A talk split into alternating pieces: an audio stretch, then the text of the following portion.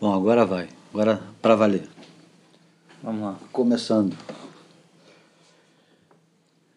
A gente tem que apresentar primeiro. Júlio Adler aqui, recebendo no podcast Boia, Bruno Coutinho. Como é que você gostaria de ser apresentado, Bruno? Surfista do arpoador. Tá. é justo. Eu acho que é a melhor definição. Depois desse final de semana, né? Nunca É, deu tanto orgulho. né? Não, orgulho eu tenho sempre. Esse fim de semana foi especial, mas orgulho eu tenho sempre. Esse foi espetacular. É. Bom, a gente vai falar sobre WSL, sobre surf e, e afins, né? Uhum. Qual assunto que a Com gente prazer. começa? É, pode ser. Pode ser WSL, né? É mais objetivo. Chopo? Ou começamos de, de Jeffers Bay? Pode ser Jeffries Bay.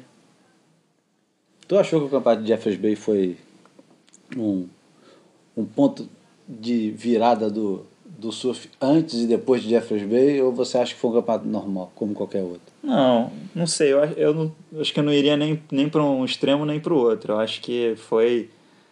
Eu acho que, assim, organizando o pensamento, eu acho que foi a primeira vez que a gente viu essa performance é, incrível, surpreendente num mar clássico de linha, né? Porque a gente já está acostumado a ver isso no beat break, ou em, ou em Trestles, ou no Rio com Medina fazendo o primeiro é, backflip.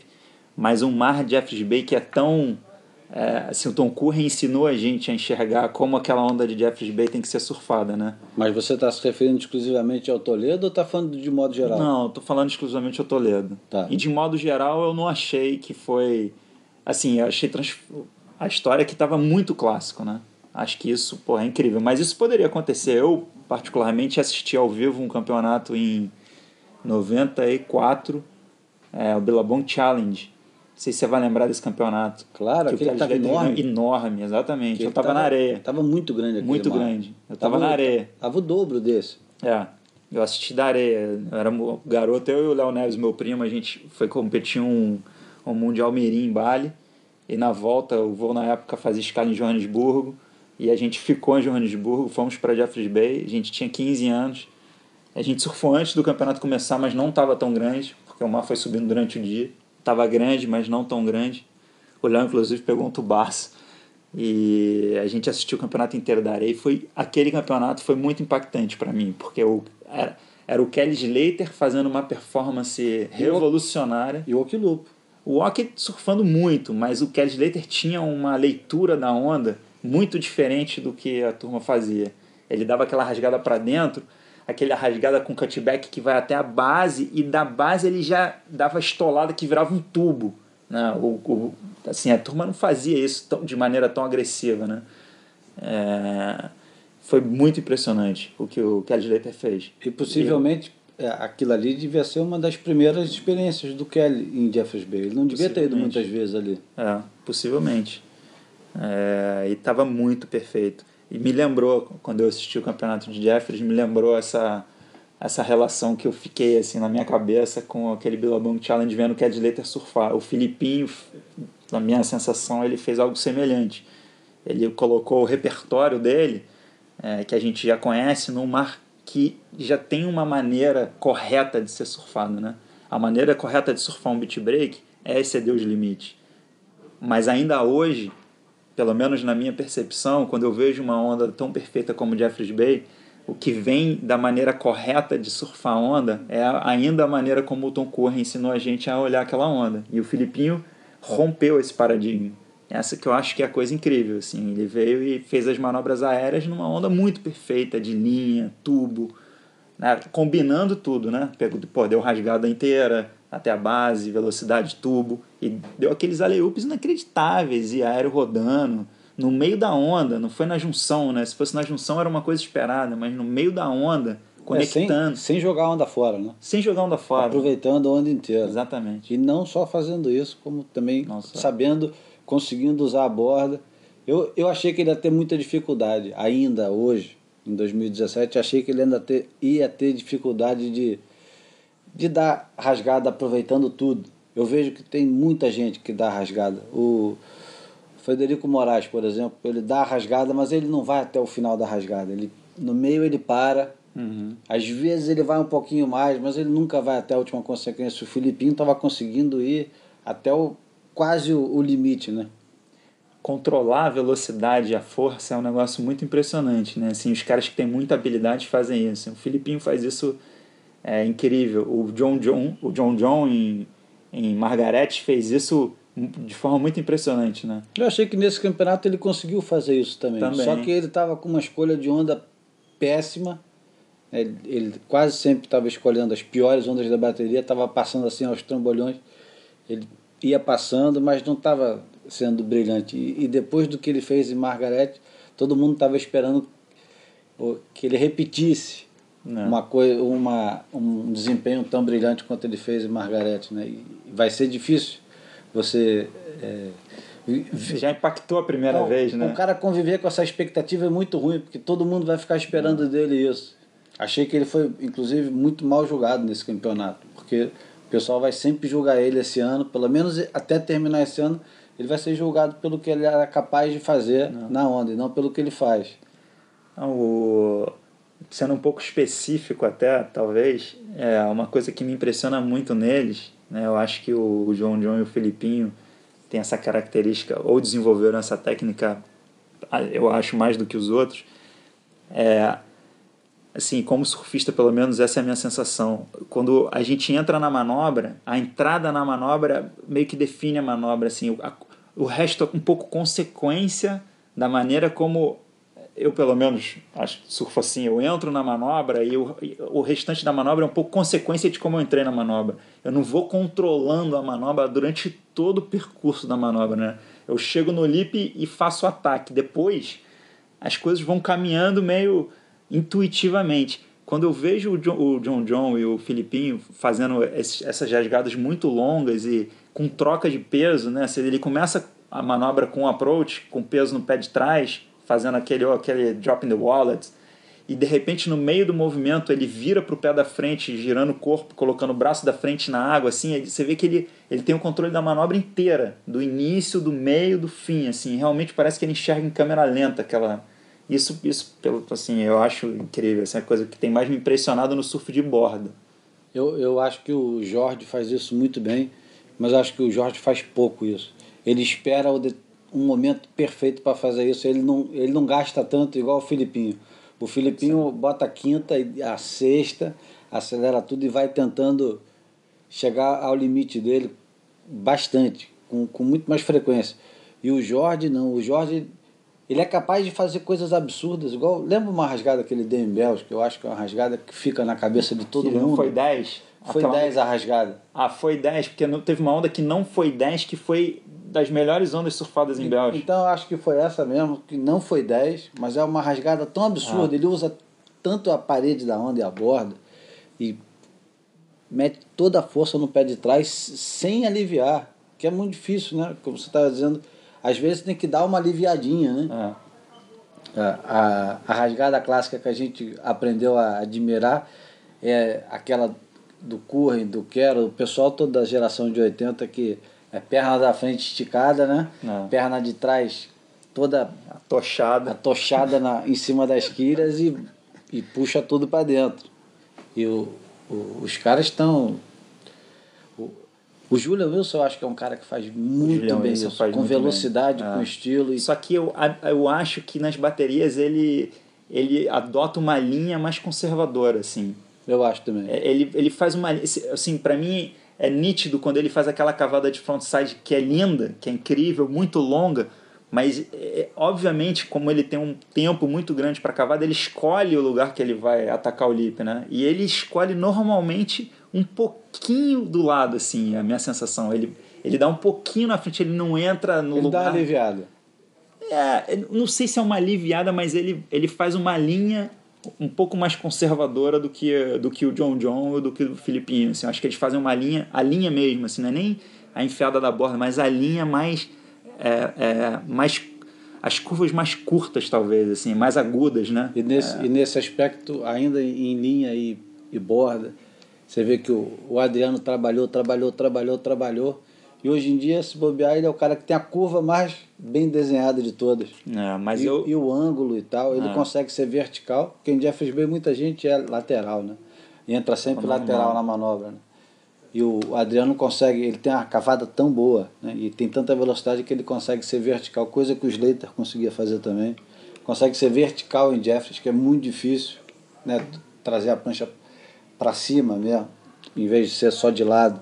É, o- Adriano me, me parece ter um tempo da onda muito impressionante. Eu não acho que ele tem essa energia e esse ângulo agudo do, do Felipe e do John John. Acho que é uma coisa óbvia até falar isso. Mas ele tem um tempo da onda impressionante. A onda de Saquarema, por exemplo, da WCT Saquarema, me chamou muito a atenção. Porque ele não está entrando no lugar mais radical da onda, mas ele está entrando no lugar certo da, da, da- do ataque. É uma cavada muito longa. Ele faz aquela cavada de backside longa, longa, longa, longa, mas quando ele chega no lip, é o lugar exato, sai a quantidade de água boçal da manobra, Nem com precisa velocidade. botar tanta força, né? Exatamente. O cara economiza a força na manobra porque a, a cavada leva tanto da manobra, né? E já é, preconiza tanto que quando chega lá ele não precisa botar tanta violência, né? E a, mi- e a, minha, o meu, a minha impressão quando eu vejo ele naquela onda de Saquarema é que me confirma essa leitura do, do tempo, porque a onda de Saquarema é uma onda que você precisa ter o tempo dela, né? A onda que tem backwash, é uma- a gente conhece, né? Essa onda do Rio, ela, ela tem o tempo certo de você atacar, né? Porque ela dá aquela respirada, né? Ela vem meio respirando, aquele balanço do oceano. E, e outros caras surfaram pra cacete, mas não tem aquele mesmo tempo da onda que o, que o Mineiro tinha. Então, eu acho que essa. Acho que não é, não é que eu acho que a característica ela só se sobressai em Itaúna. Pelo contrário, ele usa né, em todas as ondas que ele surfa, mas Itaúna evidenciou, assim, eu acho, essa, essa, essa cadência que ele tem, que é impressionante. Apesar de eu não achar que ele ataca com tanta. com, a mesmo, com o mesmo ímpeto que os outros caras atacam a onda. Agora, depois de- da vitória dele no Rio, ele não arrumou mais muita coisa. Ele está agora com é, 13 terceiro e 13 terceiro. No, nos dois últimos eventos foi 13 terceiro e 13 terceiro em, em Jeffries e em Chopo. Em Chopo achei que ele ia se dar bem.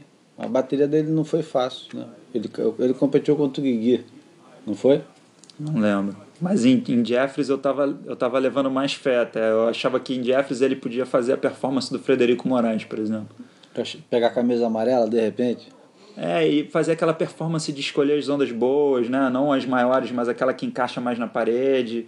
Fazer o surf com a linha correta, que traz até a base, que vai fazendo nota, que vai passando bateria. Mas não aconteceu, né? Sei lá. É, mas, mas uma coisa do, dessa, dessa história do Mineiro do ano, que era uma, um outro tema até que, que eventualmente a gente vai falar, mas as próprias disputas mais aguerridas que a gente tem visto não são dele, né? É. Essas disputas de remada e tal, que ele protagonizou durante muito tempo. É, a gente não tem visto ele, mas na, nessas disputas que o Medina tem feito. E Então- o Filipinho com as interferências, né? Então vou, vou pular direto para o assunto que seria o assunto final, mas que agora de repente ele vem bem a calhar. O Mineiro agora, no, dos caras que estão disputando o título, é o veterano, ele é o cara mais velho dos sete primeiros do ranking. Ele é o cara mais velho. E, e é- essa, essa mudança que parecia que ia demorar muito mais tempo da gente ver o, o Joel Parkinson, o Mick Fanning, Slater, essa, esse batalhão todo no, no, na parte de baixo da frente do ranking, né? Eles não estão fora do top 16, mas eles não estão disputando o título ainda esse ano. É, eu não sei, eu vou ser bem sincero, Júlio. Eu não sei se a- assim, a gente esperava que não fosse demorar tanto ou se demorou demais, na verdade, né? Porque, pô, os caras já estão com 37 anos, né? Assim, a gente fala do Kelly da idade avançada, pô, 43 o Kelly tá? Não, 45. 45. Ele é de 72. Então, 45, mas o Mick Fanning tem 37, o Joe Parkinson tem 37. Assim, porra, Mas o Mick Fanning parece que não diminuiu em nada a velocidade É, dele, não, a, com nem a- certeza. Mas, pô, a fome, né? O cara, o Mick Fanning tá no, no topo do ranking desde quantos anos? 24 anos? Não, antes. Antes, 23 anos? Não, Antes. ganhou a etapa antes, mas é, não sei, o primeiro título dele, campeão três vezes. Ele disputou título, não sei, mas Não, não, não, não diria que ele foi assim tão prodígio para disputar título, minha impressão, posso estar errado. Não, os caras sempre tiveram na, na frente do ranking.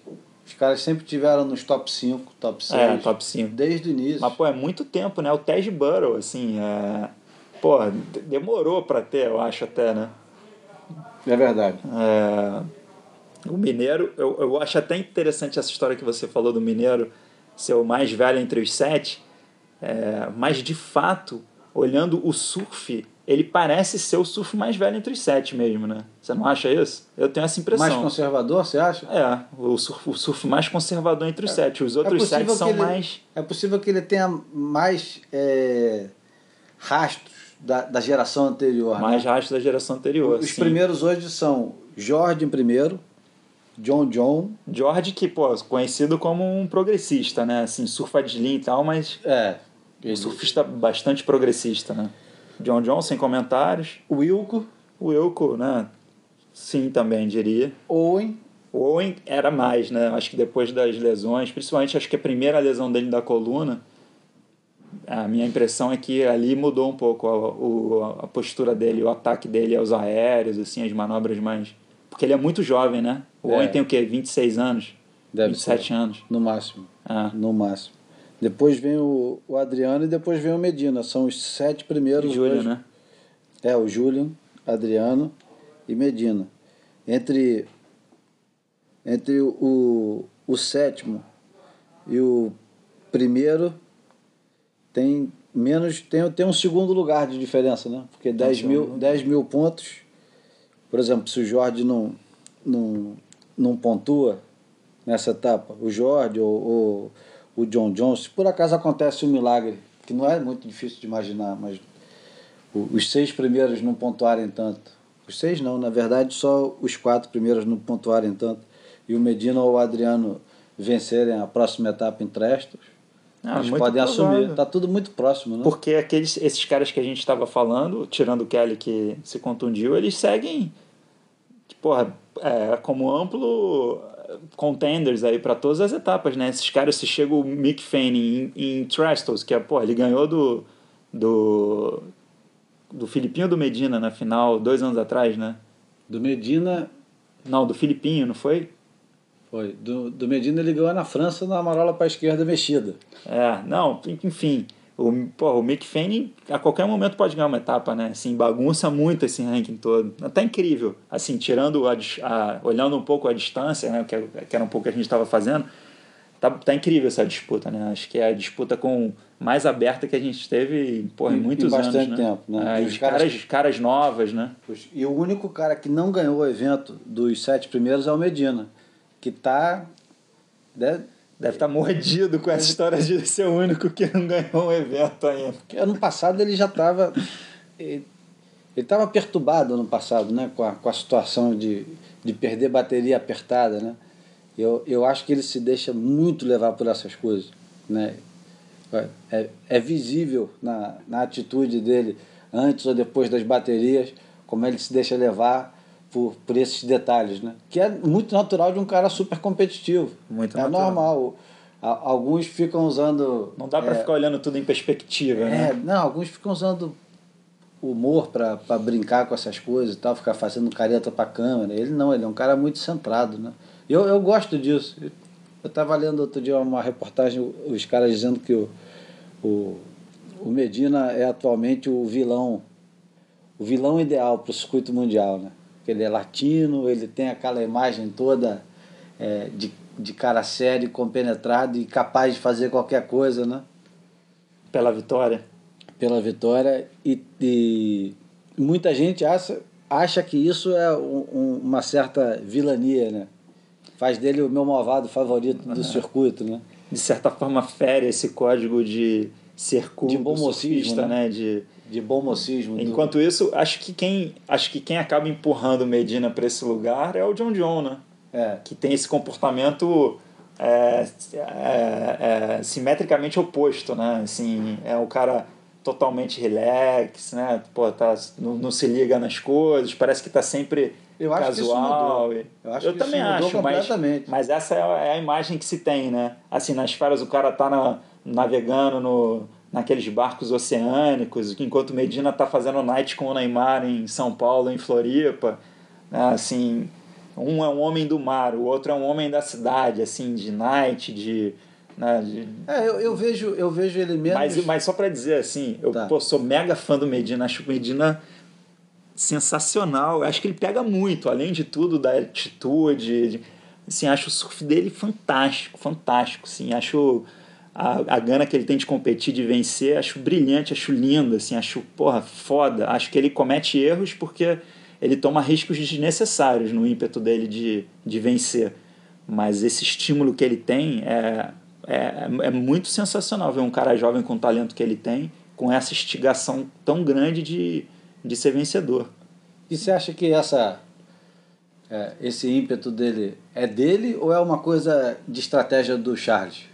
Acho que ninguém é um, é um personagem é, por tanto tempo assim como Medina. Eu acho até que a gente trouxe o, o tema Medina, uma provocação que eu ia fazer é até aquela história de que muito se disse que o Medina tinha se desconcentrado, né? Depois que ele ganhou o título. Ah, o Medina é, deslumbrou, não sei o que, a gente viu muito isso. Pô, como é que dá para manter esse argumento, vendo a atitude que ele tem tido nas baterias, ou a fome que o cara tem de vencer? Dá para dizer que o cara é, perdeu o foco, é, tá preocupado com outras coisas? Ou o cara que fica entre o top 3 Perder Exatamente. o foco é muito difícil. Porra, não existe Como isso. é que é isso? Não, não existe. Perder o foco e ficar entre os top 3 só na fantasia mais absurda Exatamente. de um cara que não entende como é que funciona o circuito. As pessoas falam isso, eu acho um absurdo. Você vê a atitude do cara nas baterias não condiz com esse tipo de narrativa. E eu acho que vai um pouco no ponto que você fez de dizer, de, de levantar a possibilidade dele ser um personagem criado pelo, pelo Charles. Eu não consigo dizer isso, porque o cara é assim pô, desde sempre. Assim, ninguém é um personagem é, por tanto tempo ou de maneira tão consistente. Obviamente que o Charles deve estimular as características, certas características que são dele. E, e, ele, e, ele, e o próprio Medina entende que essas características possivelmente ajudam ele a ser vencedor no que ele, no que ele se, é, decidiu se dedicar.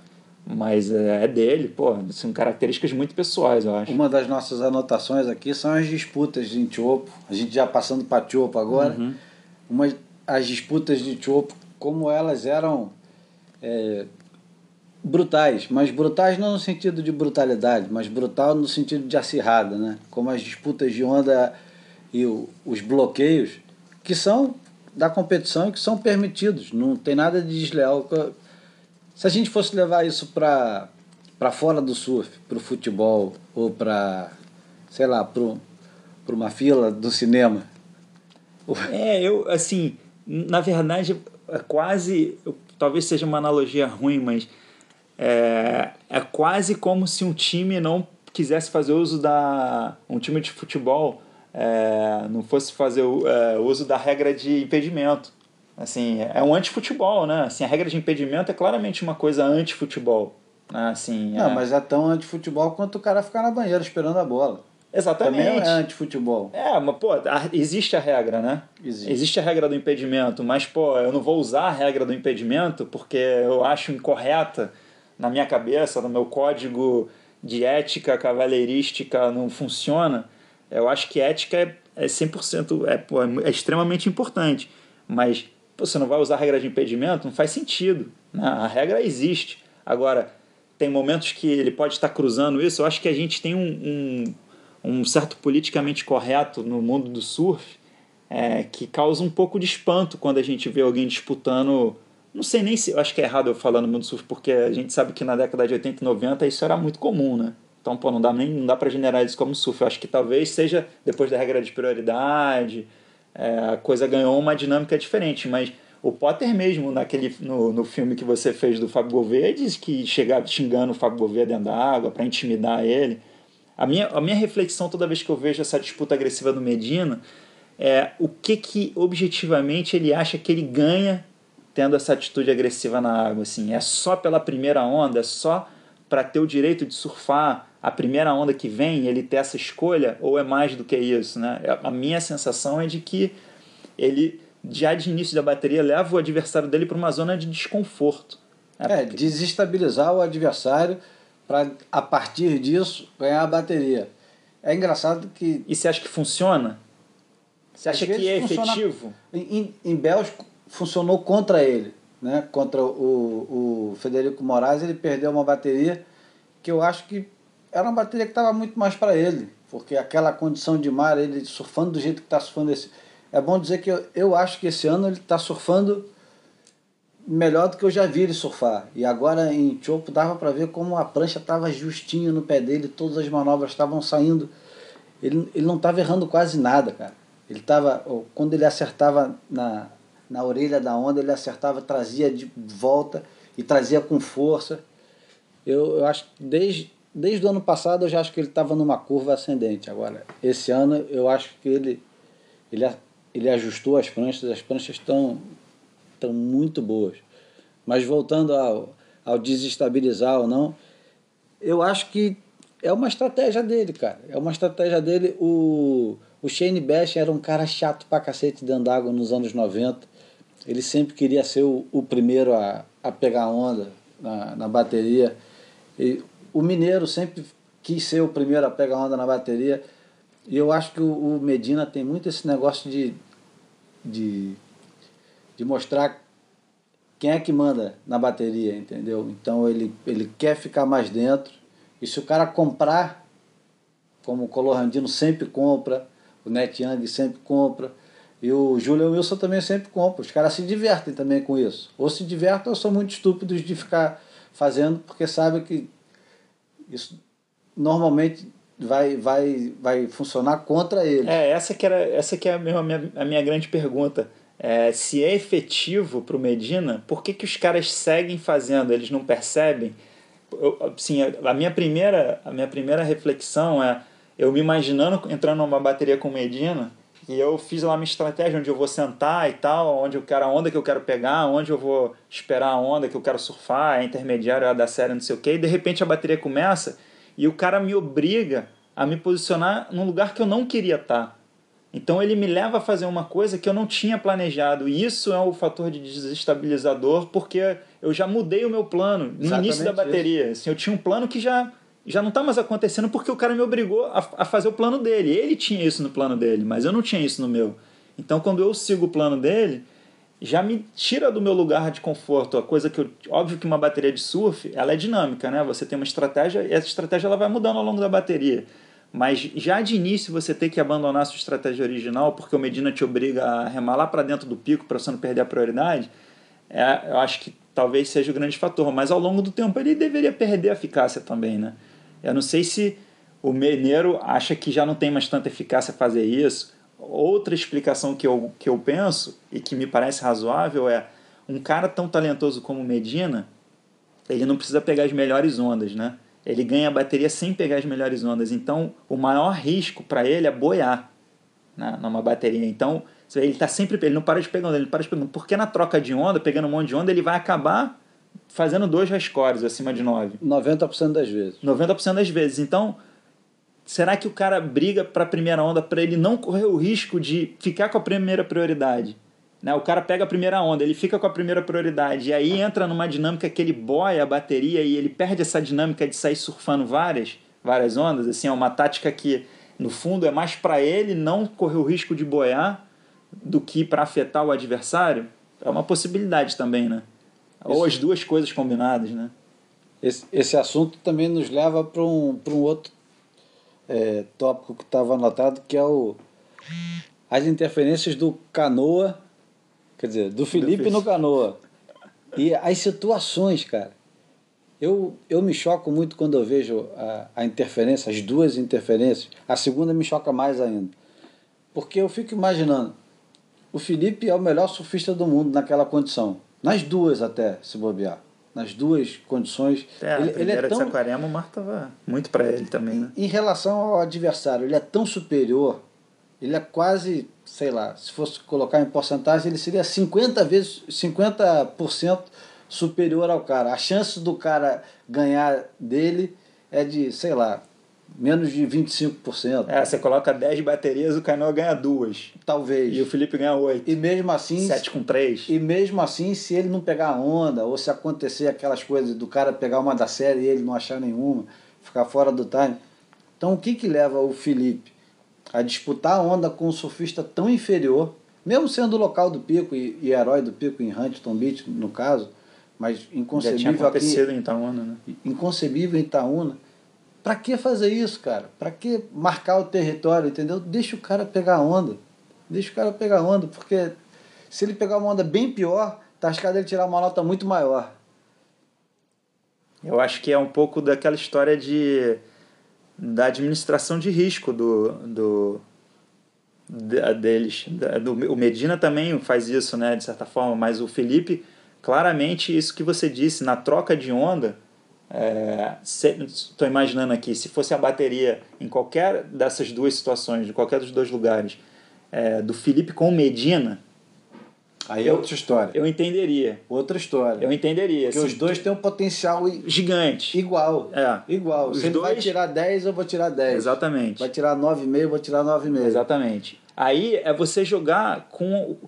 Você entende o seu oponente, você joga porque você sabe que na... ele tem cartas muito boas na mão, né? Assim, é um jogo de iguais. Mas o jogo de não iguais na troca de onda, o cara melhor tende a vencer na maioria das vezes. Então ele não tem, ele não tem motivo, não teria motivo para tomar esse tipo de risco.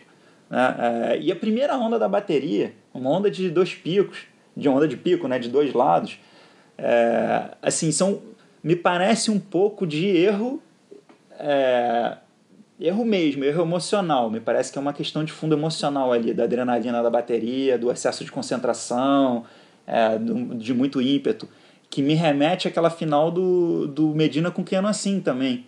Que o Medina perdeu e, assim, ó, tava toda para o Medina, era ultra relevante naquele momento do tour, ele ganhar aquela etapa. E num, numa bateria que numa bateria contra o Keanu assim, que o Medina claramente tinha superioridade e que surfando as mesmas ondas, né? As mesmas ondas, não ondas iguais, mas as mesmas ondas no mesmo lugar, ondas semelhantes ali, um surfa a primeira da série, outro surfa a segunda da série. O Medina ganharia com tranquilidade. Ele toma risco e faz uma estratégia muito divergente do Keanu, assim. E aí corre risco de a estratégia não funcionar. A, a estratégia de tomar risco é do cara pior, não do cara melhor. O cara melhor, minha cabeça tá no lugar do Medina, é se o Keanu assim fosse para outra vala, mesmo que ele não quisesse, ele deveria ir atrás do Keanu assim, só para ficar trocando onda com o Keanu assim, para não dar chance da assimetria funcionar pro Keanu. Do jogo igual, o melhor tende a vencer. Então, tem tido um pouco esse tipo de característica aí da, dessa galera mas sei. Eu acho erro. Eu também acho.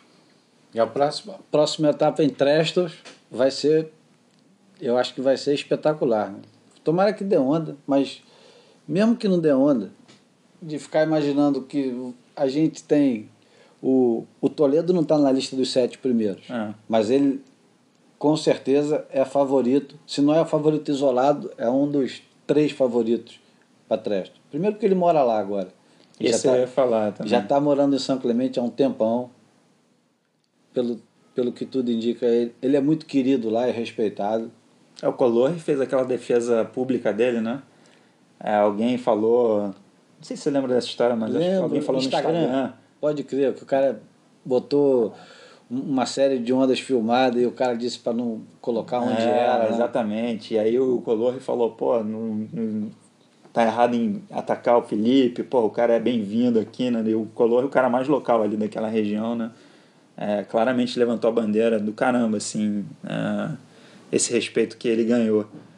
Mas eu estava falando isso, o Felipe mora em, mora em São Clemente, né? O Jory mora em São Clemente, né? Que também está na disputa do título. Pô, o Medina pega muito naquela onda, né? E tá devendo uma vitória lá, né? Já Desde aquela tempo... etapa do contra o Tanner, né? Aquela bateria contra o Tanner. Não, e tá devendo, eu acho que é, desde, desde a vitória dele no WQS, quando era Prime, que ele não ganha o, o, o campeonato de Trestos, e que a gente está esperando ele ganhar o campeonato de Trestos, porque ele é aquela vitória anunciada que ainda não aconteceu, mas que, que não aconteceu é aquela aposta certa, né? Aposta certa, que não tem como não apostar no Medina no campeonato em Trestos, né? E, e o Adriano morou um tempo também em São Clemente. E tem um histórico incrível em Trestos, né? Tem. Assim, sempre vai bem. Eu acho que a etapa de Trestos é um pouco mais difícil para o Owen Wright, eu diria, assim, apesar do backside dele ser muito bom, mas eu não sei, eu acho que é um pouco mais difícil. Tudo depende do tamanho do mar. É. Eu lembro que teve um, um ano, não vou lembrar o, o, o ano certinho, mas teve a bateria do Owen com o Slater no mar, que devia ter um metro e muito. E o, o Dois metros, João. É, o Slater estava surfando muito e o Owen moeu ele. Moeu no base top, fazendo um surf que não vou dizer que era conservador, mas. Ele jogava, né? Eu tô falando isso, aí o Owen vai ganhar o campeonato, né? Aquelas coisas. Ele, ele ganhou o campeonato de Nova York. São bons demais, né? Ele ganhou o campeonato de Nova York contra o Slater numa final que ninguém imaginava que ele ia ganhar. Tivesse, porra, que apostado, não apostava dinheiro é, nele. Não, não tem jeito, né? Os caras são realmente. Esse campeonato vai ser. Tomara que dê bastante onda, porque vai ser incrível. Vai ser incrível. Agora, uma provocação para você, Júlio. É, você acha que tem chance do Toledo ser o, o novo Tasborough, assim? O cara que todo mundo acha que incrível, porque o Tasborough, quando, quando entrou no Tour, ele era ultra moderno, né? muito mais do que o resto, com os aéreos, com as jabetadas, com a velocidade, muito era a velocidade, eu lembro bem, assim, a velocidade do Tej era uma coisa espantosa. E ele nunca foi campeão, né? Ele sempre ficou ali porque quase tem um nicho do surf do Tej, né? Ele assim, a história do, porra, do tubo de backside grande que ele nunca conseguiu fazer, né? o chopo, o feed, o pipe. Bom, começa que o Taj é de Yalin Up, lá na, na, no oeste da Austrália. E ele está acostumado quando é pesada desde moleque. Ele podia até aparentar que não sabia pegar ou que não pegava tão bem. Eu acho que a expectativa em torno dele era tanta. E, que quando você vê um cara com, com potencial do, do Taj já tendo o Slater como referência. Slater, Andy, Shane Dorian, todos esses caras que pegavam é, marola em Huntington tão bem quanto surfavam chopo gigante, você fica esperando a mesma atitude do Taj. E o Taj nunca teve aquela atitude, apesar de ter sempre bons resultados em chopo também, uhum. em feed, e até Pipe Master ele ganhou, né? Ele ganhou o Pipe Master? Ganhou. Caraca, ganhou. eu não lembrava disso. Pois é. é eu acho que o Felipe não corre o risco de ser o, o novo Taj. Eu acho que ele vai, vai ganhar um título mundial. Mas eu também acho que o, o Felipe, eu sei que o Ricardinho vai ficar puto comigo de eu falar isso, se ele alguma vez ouvir isso. Mas eu, eu acho que o Felipe tinha que contratar um, um cara para passar o inverno com ele no Havaí, ou para passar temporadas em Chopo. Um cara Vou dar exemplo do Burley, por exemplo, que é um cara que já está aposentado. É o, o camarada para dar tranquilidade para ele, igual o B. Durbit fez com o Gary Elkerton alguns invernos atrás. Ele sabe que, que Pipe e, e, e Sunset são ondas muito difíceis. Ele precisa ir um pouquinho mais além para ser campeão mundial. Ele queria ser campeão mundial. Ele foi chamar o Gary Elkerton para ajudá-lo e ficou o inverno inteiro. Eu acho que faz falta pro. De repente ele já até fez isso, hum. mas eu sinto falta desse envolvimento maior, do, sabe, os três meses inteiros no Havaí. Uhum. O... A história que o Mineiro fez, né? Assim, o Mineiro é um, é um exemplo claro dessa, desse tipo de trabalho. Né? Aquela, aquela história de contra tudo e contra todos, sabe? O, o Slater fez um pouquinho isso, só que ele tinha Quicksilver por trás. Uhum. Mas é, não Tom Quero carregava, mas andava não, muito com Tom Quero, né? Mas o, o, Toledo tem a Hurley, cara, que se bobear hoje em dia é muito mais forte do que a Quicksilver. E no Havaí, a Hurley tem bastante espaço. Vi de John John Florence, né? Que é o cara que manda e desmanda lá. Pelo menos em pipe, no line-up de pipe, duvido que alguém sente atrás do ou tire o, o John John de alguma onda. Então eu, eu sinto falta do, do Toledo pegar algum cara desse da, da Hurley ou, ou de algum canto qualquer e falar, bom, vamos lá. Agora eu vou treinar a pinéia para aguentar dois minutos debaixo d'água, vou cair com prancha, vou cair com as 10 e 2 em um meia que dá para aguentar. Vou experimentar, vou uhum. experimentar até eu me sentir confortável. E acabar com esse, com esse estigma, né? Acabar com esse negócio, ah, ele não pega, até hoje o pessoal não, menciona que... aquela bateria em Chopo que ele fez zero pontos. Pô, quem compete sabe que você pode fazer zero pontos não porque está com medo, mas porque fez uma escolha errada. Claro. Remou em todas as. corner dentro da bateria, né? É, remou nas ondas erradas e, pô, você fica. Depois que passou os primeiros 10 minutos e você falou, pô, não peguei nenhuma, tem que pegar uma no mínimo 7. E aí, de repente, acaba a bateria. Aconteceu isso com o Vitinho em pipe. E, pô, tem. O, o Taylor Knox já perdeu bateria em pipe sem pegar onda e, e Shane Doran já perdeu bateria em pipe com duas notas 1. Um. Isso acontece. Uhum. Enfim, ah, o Felipe já fez boas performances em pipe, inclusive, né? Backdoor. Ele está melhorando. Ele está é. melhorando. E eu, eu acho que é, pela curva dele de, de evolução, eu, eu, eu acredito que Mas ele me remete um pouco ao Tej, até pela, pelo físico mesmo, assim, pela característica física, né? Pequeno, magrinho, é, veloz, ultramoderno, mas que eventualmente em certas condições não consegue desempenhar, não sei, sei. É, o Taj meio bate com algumas características assim, mas o Taj poderia ter sido campeão mundial, né? Tô falando isso, acabou não sendo, mas poderia muito bem ter sido. Ele foi vice-campeão, acho que algumas vezes, né? A última bateria do Taj no circuito mundial é memorável. Aquela bateria em feed. Que ele perdeu para quem? Foi contra o Julian. Não, eu, eu, não lembro, do, eu não lembro o adversário, mas eu lembro que foi só nota 9 e ele surfou. E o mar tava, sei lá, 6, 8 pés lindo, espetacular. E os caras foram trocando, ele perdeu a bateria, mas podia ter ganho fácil. Mas você não lembra do Tej nessas condições como você lembra do Kelly. Do Kelly, obviamente, não, porque o Kelly é pô, do, é, 11 vezes campeão, mas nem do Andy Irons, né? É, você não lembra do, do. Nem do Mick Fanny. Nem do Mick Fanny, é isso que eu ia falar. Nem do Mick Fanny, nem do Joel, eu acho. diria até, assim, não tem essa memória do. Pô, o Mick, o Mick Fanny é eu acho ele muito, muito incrível, assim. Os cara Acho ele de backside incrível, frontside, obviamente, né? O ponto forte, mas acho o backside dele também muito maneiro, assim. Sou fã do surfador de backside. Ele teve que se reinventar, né? para poder ser campeão mundial. Ele, até 2007 o Mick Fanny era um. Depois de 2007 ele era outro completamente diferente. E ele era um cara que dava bastante aéreo, né? É, é ele era, era mais progressivo mas hoje em dia, quando o pessoal. Mas acho que ele quebrou o pé, né?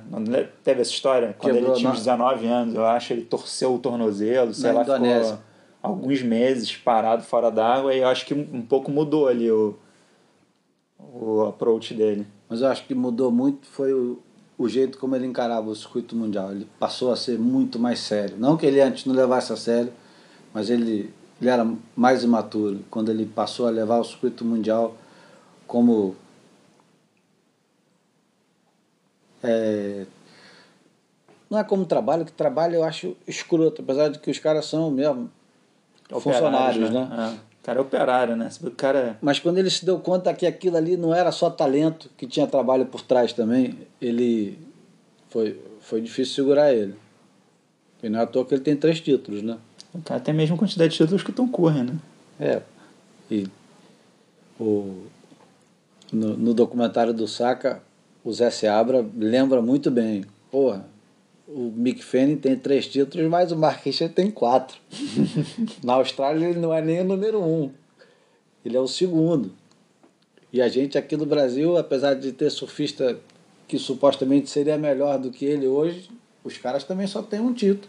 O Adriano só tem um título, o Medina só tem um título, o Toledo ainda não tem o título dele.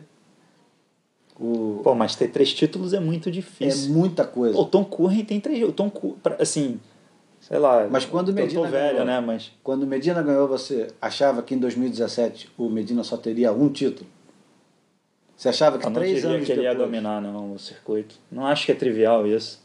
Essa história que as pessoas falam, ah, é, o Cash Later não dizia. Assim, é porque a gente se mal acostumou assistindo o Cash Later ganhar títulos em, é, em sequência, mas aquilo é pô, o Kelly Slater é uma raridade muito, muito, muito, muito é, fora da curva. Não é normal alguém dominar um, esporte da maneira como o Kelly fez. Mas eu não acho que o Medina é normal e em 2014 eu Pô, mas imaginei... o Tom Curren não era normal, ele ganhou três títulos. O Martin Potter não era normal, ganhou um título. Né? É... Pô, o Mick Fan, o Andy Irons é o Andy Irons, era o Andy Irons, ganhou três títulos. Assim, não é trivial, assim. Acho que tem título, acho que o Medina vai ganhar mais títulos, mas não não acho que o Medina vai ser o Kelly Slater, não. Não, mas eu, o que eu digo é, eu não imaginava que ele demoraria tanto para ganhar o segundo. Ele pode ganhar é. esse ano, inclusive.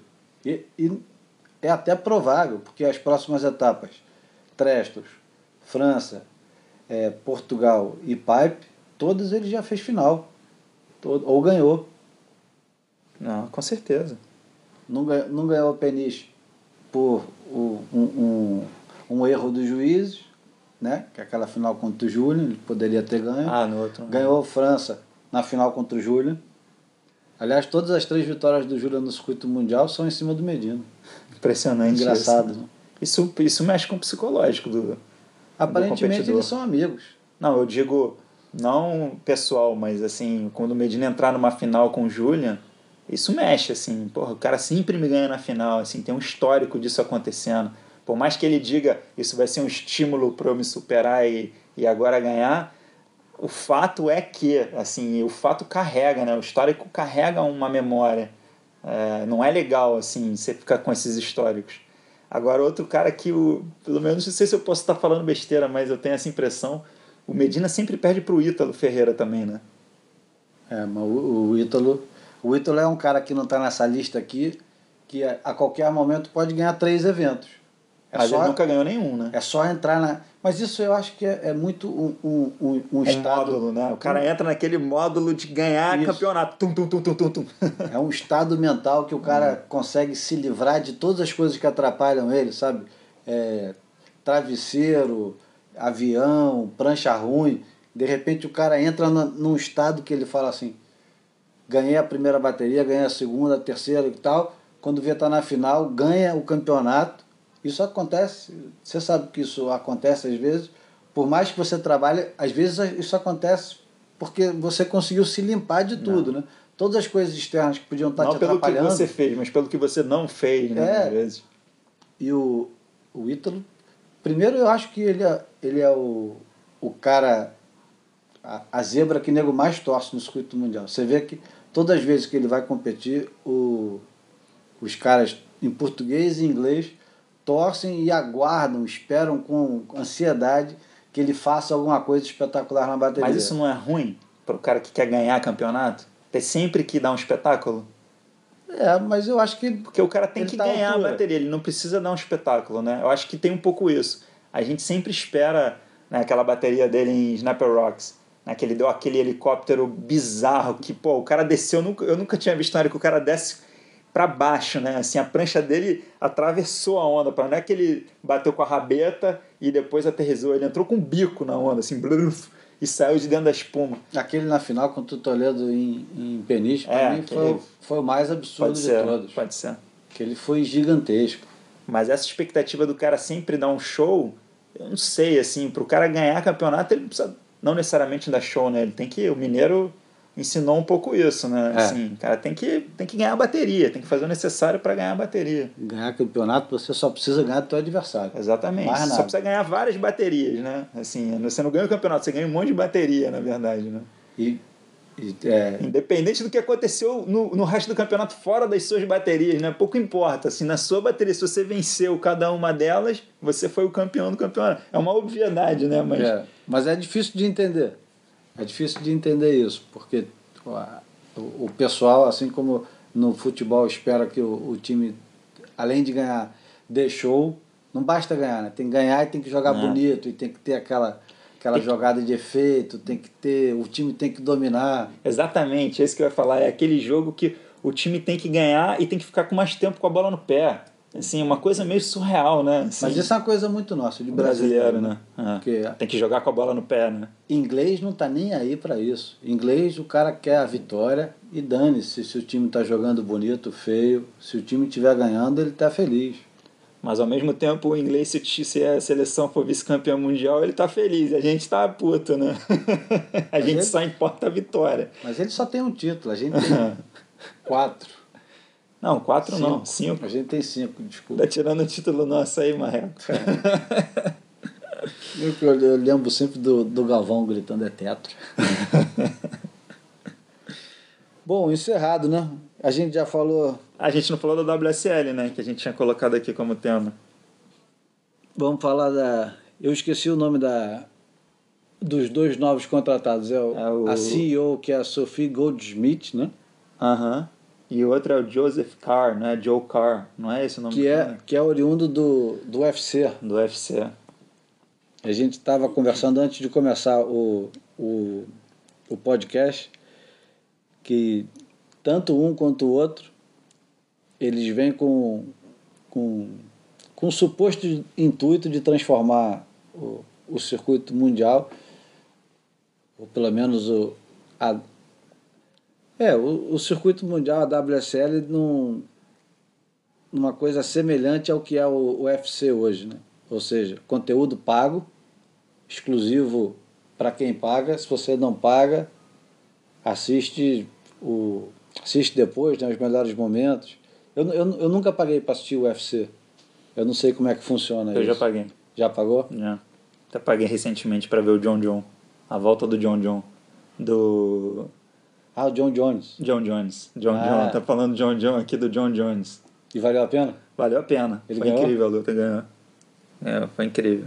Mas eu acho que, falando isso, eu acho que a primeira constatação, quando a gente fala para ser mais semelhante ao WSL com conteúdo pago, acho que para a gente entender um pouco melhor essa dinâmica é é fazer a constatação de que a WSL é deficitária, né? É um fato isso, né? Assim, é um fato notório. A, a WSL gasta mais dinheiro do que ganha. Isso, como foi comprado... como- Desde o início. desde o início da, da WSL. É, desde o início. Isso. Desde 2014. É, desde 2014. Sem dúvida, mas eu acho que, é, que também é evidente que o planejamento que eles tinham para a reversão da situação deficitária da, do, do negócio WSL não ocorreu como eles previam. Eu acho que eles imaginavam que eles fossem reverter a situação deficitária mais rápido. Porque até onde eu sei, o acordo da compra da ASP, eles não colocaram dinheiro. O que eles fizeram foi um compromisso de investimento né? é, por tantos anos. Que era ridículo na época, era de 25 milhões. E que 25 milhões a gente sabe hoje que não paga é, um ano de circuito mundial.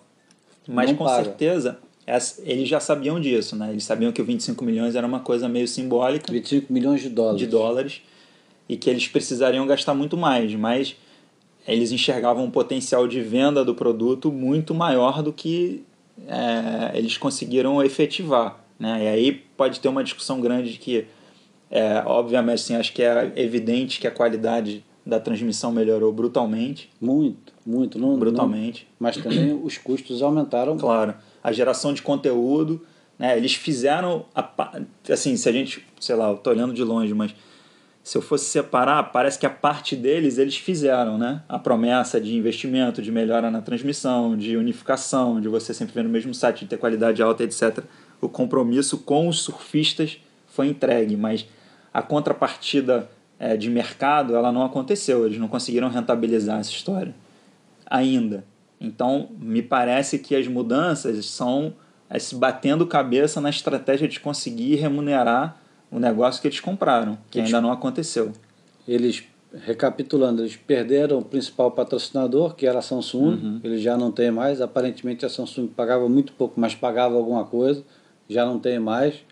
Eu acessei uma página no Surfline, que era a cobertura do US Open, e tinha um patrocínio da, da cerveja Michelob. Sabe qual é? Não. tinha o, o, o patrocínio da cerveja escrito assim, cerveja oficial da WSL. Quando eu vi Corona? aquilo, eu falei, caramba, e a Corona está investindo uma grana, né? Nos últimos um ano e meio, a Corona está investindo bastante dinheiro.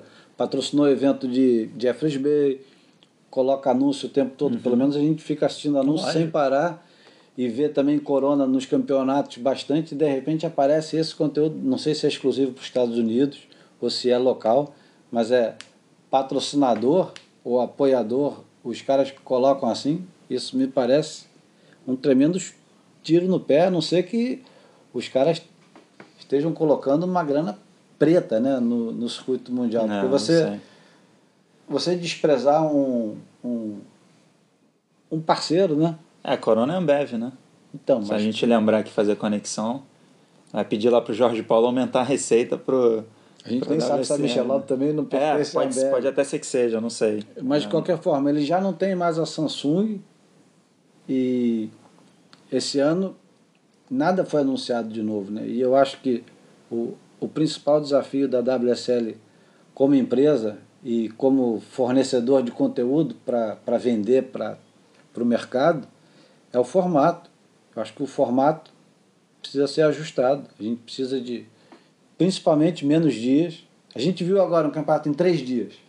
Foi compacto, ainda assim muito chato, porque Chopo, numa condição do uhum. jeito que estava, é chato de assistir. A gente teve muita bateria com o, o máximo de pontos por surfista, 10, 12 pontos. E, pô, ninguém quer ver onda de 5 e de 6, uhum. quer ver onda de 9. De 7,5, 8 para cima, né? Uhum. Ninguém quer ver um campeonato que tem duas, três fases com o pessoal tirando no máximo um 8, 8,5, uma nota 9. Isso é insuportável, né? Só a gente que é fissurado e, e, e fanático pelo esporte. Mas, essa, mas assim, eu sempre eu escuto muito essa esse ponto, né? Assim, vários amigos de mercado até falam para mim, né? o surf nunca vai ser, nunca vai ganhar magnitude porque o modelo, é, o formato é muito chato, é muito ruim, é demorado, etc, etc. E eu tendo a concordar, eu acho que é uma verdade, assim, é uma constatação. Mas eu penso também que as pessoas não precisam assistir o campeonato inteiro, né? Você pode ser atraído para uma bateria. Né? Você pode se dar o trabalho de assistir uma bateria ou duas baterias, né?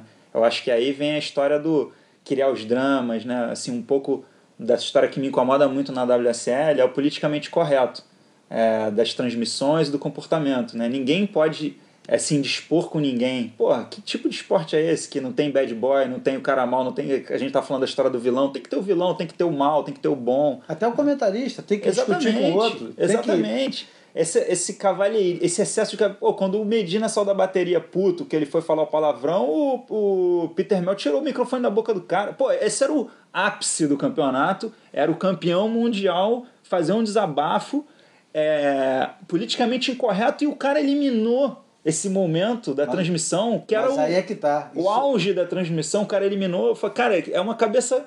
Assim, o futebol, pô, sempre teve, tiveram os caras polêmicos que atraíram público futebol americano atrai é, público. O UFC, eu acho que esse cara do UFC vai mudar isso, porque pô, só o que eles fazem é gerar polêmica antes das lutas, né? Então, assim, o UFC tem um pouco essa cabeça. Eu, por exemplo, estava contando que assinei o, o UFC para assistir a luta do John Jones. Eu só assisti a luta do John Jones. O, na, o, a programação do evento do UFC, eu acho que são 5 horas de programação. Pô, eu não sou lutador. Assim, é, assim como um não surfista, eu assisto o campeonato da WSL 5 horas, mas eu não assisto o UFC 5 horas, mas eu assisto a luta do John Jones, a volta do John Jones, não sei o que. Assisti a batalha do Medina em, em Trestles, é, nas quartas de final que seja, contra o, o Jordy Smith, que está na disputa direta do título. Pô, eu vou parar para assistir, assim, mesmo se eu, não, se eu não fosse surfista, sabe? Se criar um drama, se me disser que o Medina é o cara que não sei o que, que teve uma polêmica, que não sei o que. Só para justificar uma coisa, o, o Renato Ica depois me disse que o, o Peter Mel tirou o microfone porque tem uma multa gigantesca da, da WSL se tiver palavrão, porque estava sendo ao vivo na Fox australiana. Então a Fox ia, ia multar a WSL, a WSL ah, se tivesse tá. um fuck ao vivo. Entendi. E isso é engraçado porque isso não é comunicado. Eu acho que um dos grandes defeitos da WSL é a comunicação. Se isso fosse comunicado, pelo menos a gente entendia por que, o cara tirou o microfone. Não, mas tudo bem. Eu acho que o tirar o microfone é um, é um, é um símbolo forte dessa história que, que eu tenho a impressão, né? Do politicamente correto. Mas a, a dinâmica da cobertura, ela é assim, né? Ela é uma dinâmica correta, ela é uma dinâmica gentil, ela é uma dinâmica cavalheirística o tempo todo. Assim, é. ninguém, ninguém põe dedo na ferida. Né? Assim, ninguém foi perguntar para o Medina a agressividade dele nas gemadas, o que, que ele espera com isso, por que, que ele se comporta assim. Não, mas a. a, a, a as, a Rose, sociais Rose, fervem, né? Não, mas... mas a Rose perguntou para o Julian da disputa e tal, se aquilo tinha influenciado, e aí ele fala do, do Medina, fala inclusive, não, ele é, disputa mesmo, mas ele tem um, um grande coração e tal. Deu, deu uma aliviada, mas o pessoal explora pouco isso. É, assim, eu acho que tem que. A próxima, assim, minha cabeça, se eu fosse marqueteiro, óbvio que eu não sou especialista nisso, entendo, mas imagina a próxima bateria do Medina com o Julian Wilson. Ou com o Color.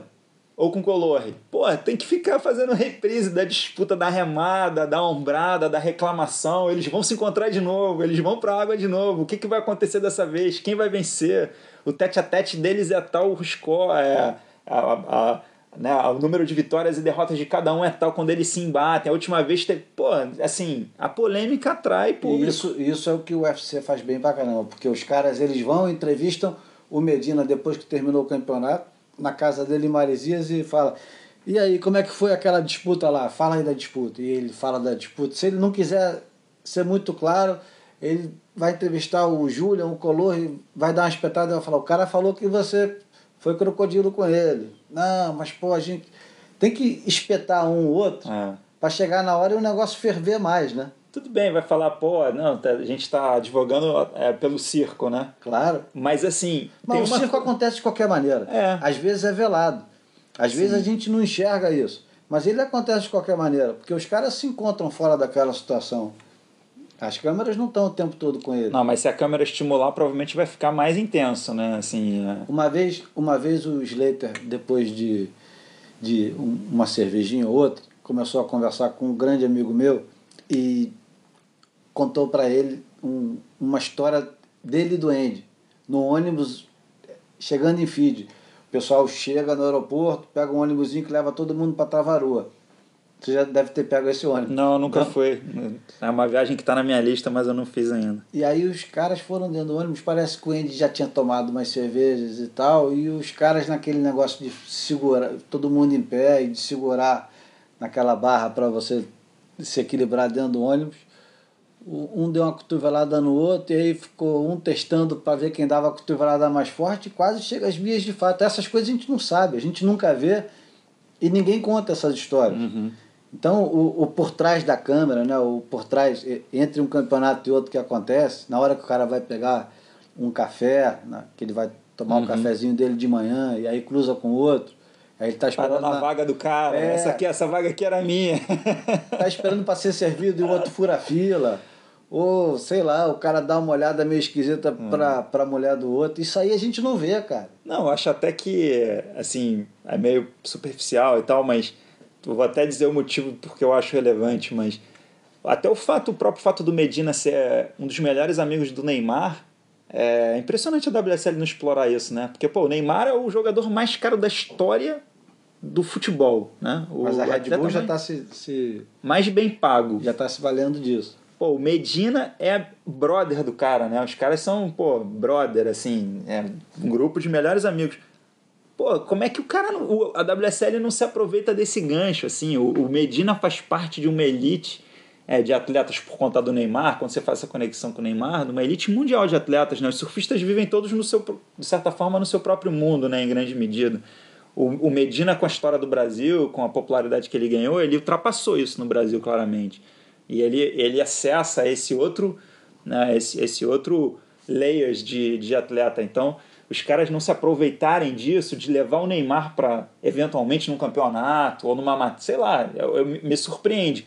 Óbvio que pra gente surfista isso não vai fazer diferença nenhuma. Aparentemente, mas faz, porque no dia que é, a WSL continuar sendo deficitária, primeiro eles vão começar a cobrar para a gente assistir o campeonato, que hoje é uma coisa que a gente faz de graça, e se tiver anúncios suficientes, eles nunca cobrariam. Né? Então, pô, se tiver mais circo, provavelmente a gente nunca paga para assistir o surf. E o segundo ponto é, se eles começarem a cobrar e mesmo assim continuar deficitário, os caras abandonam o circuito. E a gente vai voltar a ter aquela aquele modelo antigo de pô, cada campeonato com a sua etapa faz da sua forma, um negócio caótico, pior. Isso, isso é um assunto para um, um próximo papo que é, seria possível uma volta, Exatamente, Isso- sempre é, né? mas, mas isso é um assunto para gente. Não, tudo bem, mas só para o, o introdução, Mas eu- sempre é, mas a torcida para a gente pensar em, assim, né, o nosso exercício aqui que não vai levar a lugar nenhum, mas a torcida, a intenção de torcer pela WSL é para não não precisar passar por isso, mas que é possível é, mas eu prefiro, eu particularmente, vai ter gente que diz que não, mas eu prefiro, pô, a transmissão alto nível. Mas imagina gente nego acompanha. devolver. Olha, toma, a gente tentou, mas não deu certo. Ué. imagina devolver. Investidor Primeiro, é assim, Julinho. o cara não pra deu quem que certo, vai devolver? Stop loss. primeiro Pra pra quem quiser. Pois é. Para quem quiser. Tem alguém que quer? Sempre tem alguém que levanta a mão. Quer. E aí tem que pegar. Vai ser o Randy Harry, o Randy Harry que vai levantar a mão para querer. Acho que ele já tá velhinho para isso. É, sei lá. Tá sem, sem saco para isso. Ele falou que. Eu fiz uma entrevista com ele no finalzinho de 2015 e ele falou: não, cara, Tô fora. Fiz, fiz isso nos últimos Rick 40 vai, anos. O Renato Rick vai querer, o Teco vai Pode querer. ser. O Pode Teco, ser. O Teco é possível. O Xande, o Teco. A É. gente tá falando aqui de que, quem a gente tem acesso, mas provavelmente tem o Xande o Teco australiano, tem o Xande e o Teco americano. Claro. Que, que é. é isso aí. Bom, esse, é, esse foi para conta. A gente volta a qualquer hora. De preferência todas as sextas-feiras. Hoje é que dia? Hoje é dia 18. Hoje é dia 18, 18 de agosto. 18 de agosto de 2017. Semana que vem, quem sabe, a gente volta. Obrigado, Bruno. Valeu. Valeu, Julinho. Abraço.